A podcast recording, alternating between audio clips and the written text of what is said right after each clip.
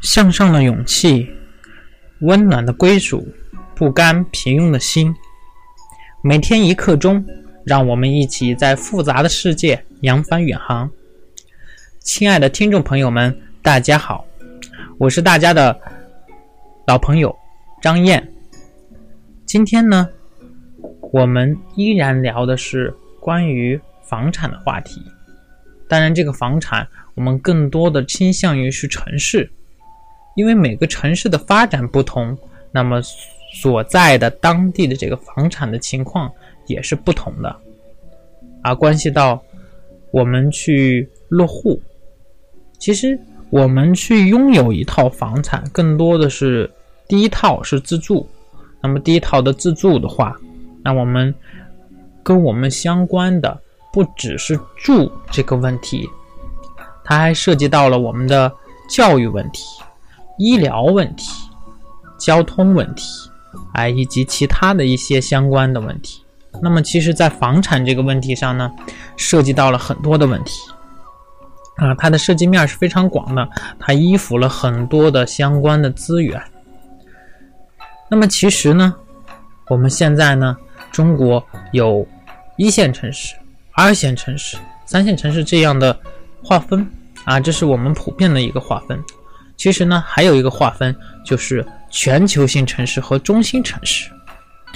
那么，国家中心城市呢？啊，看新闻，在前两天刚刚尘埃落定。那么，十一座城市夺得了这一个称号。其实呢，也代表着国家对于这些城市它的发展的肯定和对未来的规划。因为这个规划是国务院要求的。啊，然后由中国的十九大部委去联合编制的一个规划，其实是属于中国最高层次的一个战略规划，啊，那么非常的重要，对于我们国家的发展也是相左的。四个全球性城市，啊，大家都知道，北京、上海、广州、深圳，北上广深一直是以来以一线城市为称呼。那么现在呢，他们也具备了全球性城市的这个实力。北京作为首都，有着先天的优势，啊，是我国的政治文化中心。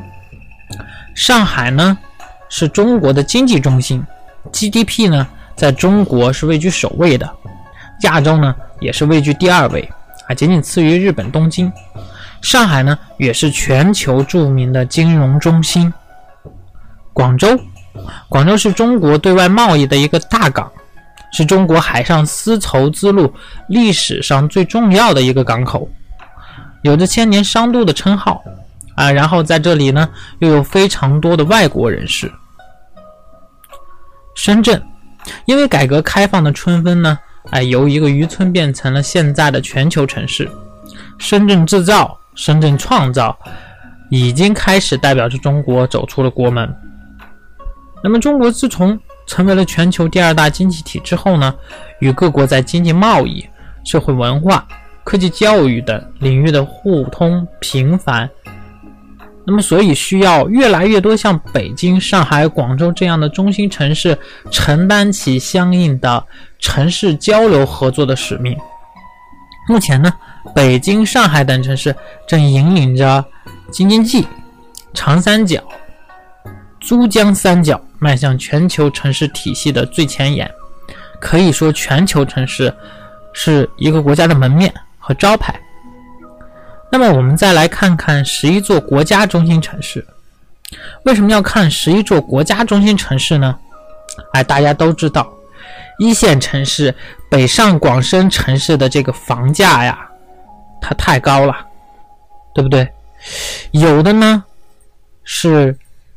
四五万，有的呢可能是十好几万。那么我们确定的这个国家中心城市啊，又有着未来发展的潜力，那么是我们居住和这个投资非常好的一个选择。为什么这么讲呢？因为我们大量的年轻人在一线城市，在这样的城市，可能限制太多，或者是我们没有那么顶尖啊，我们只能是退居二线。那么放眼未来二十年、三十年，对不对？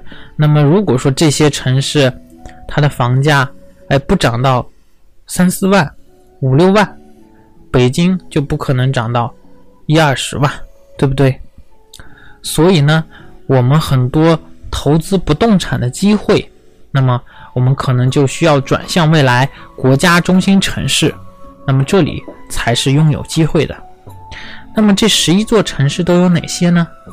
啊，基本上是已经敲定了的：天津、重庆、沈阳、南京、武汉、成都、西安、杭州、青岛、郑州。厦门这十一座城市，东北，我们先说说东北。现在东北只有一个城市啊入围，那么就是沈阳。那么国家中心城市的确点当中呢，东北入围仅有沈阳的一座城，它是一个工业老基地，也是一个大粮仓。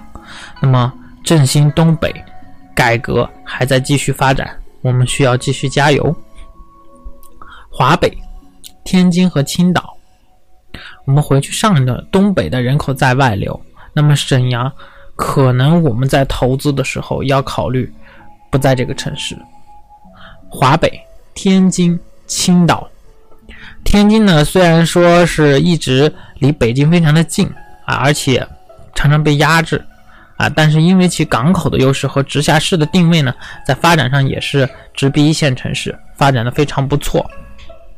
青岛呢入围可能让人觉得有点意外，但其实它早在计划当中，啊，单列市和一个副省级城市入围呢也是有其道理的。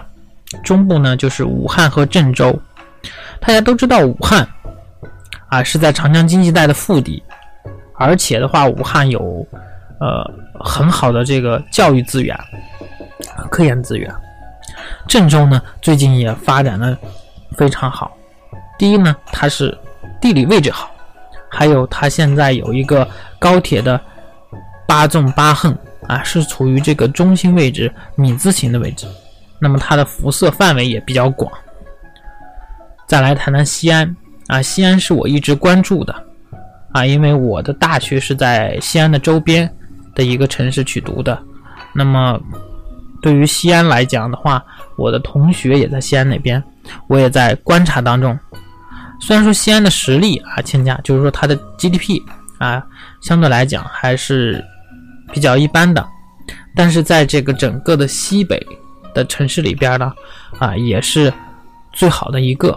那么如果说西安是中心城市，能够来带动整个西北的发展，西南成都跟重庆，重庆在很早便就是国家中心城市。啊，其直辖市的身份，地处长江经济带和丝绸之路的关键点。那么最近几年，它的增经济增速啊，又是非常好的，所以说确定无疑了。那么成都呢，被称为中华的第四城，它的航空啊、领事馆数，哎，大区机构还仅次于北上广，西部地区甚至中西部地区的大区机构，大都是在成都设立，可见其优势。那么成都与重庆的这个双双入选，可能让人惊讶啊！毕竟因为两座城之间相距只有三百公里，那么但是两个中心城市各自腹地辐射肯定重叠，并且原本川渝本是一家，但其实并不意外，这两座城市有着国家中心城市的条件。那么整个的成渝城市群更是这个国家级的城市群啊！那么以后必然会有更好的发展。华东，杭州、厦门、南京。那么在 G 二十峰会选择在杭州，其实就已经可以看出杭州的实力不可小小小窥。那么杭州的互联网金融发展是非常好的啊，在阿里巴巴公司啊这样的公司的这种裂变之下，更多的互联网创业公司啊，在这个杭州呢安营扎寨。厦门入围同样让人意外，但是厦门是属于海峡两岸的发展重要城市，是非常关键的。啊，南京的实力可以相当，有科教，啊和经济都有非常好的实力。那我们再回过来再讨论讨论国家中心城市的这个概念。国家中心城市是指处于中国城镇体系最高位置的城镇集层，肩负着重要的发展职责作用。那么这样的级别的城市要在全国具备领导、辐射、集散功能，城市涉及到了政治、经济、文化、对外交流等多多方面的一些表现。那么这些城市必须具备有五大功能：综合服务功能、产业集群功能、物流枢纽功能、开放高地功能和人文凝聚功能。中心城市还担负着带领区域和其他城市发展的职责，从而促进区域经济社会的发展，缩小地区间的发展水平。那么大家了解了整个的这个中国大的规划。啊，那么我们在选择自己落脚的地方、归属的地方和我们投资的地方啊，是不是会更多了一些思路呢？不管我们选择自住还是选择投资不动产，我们都要慎重的考虑，因为涉及的资金比较大，而且有可能还涉及到我们要运用到杠杆去贷款。那么，如果您有以下问题，比如困惑、焦虑，什么时候买房？买哪里的房子？哎，如何换一个更好的房子？哎，如何选择？如何操作？如果您不甘现状，哎，把钱存到银行又觉得利息太低，不知道怎么样让自己的资产保值增值，在没有系统学习的前提下呢，直接去投资金，那么这样容易吃大亏，容易碰壁。害怕担心买股票基金会亏损，卖的话又不知道什么时候卖。未来投资不动产的五个前提条件，会在我们投资理财高级班具体详细讲解。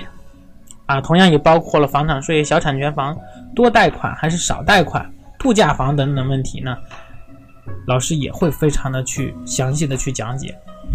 同样还有基金市场操作的六大指标，怎么选择一个好的公司的十一个指标。利用格局黄金三角、铁三角给上市公司去估值，我们去计算它的目标价格。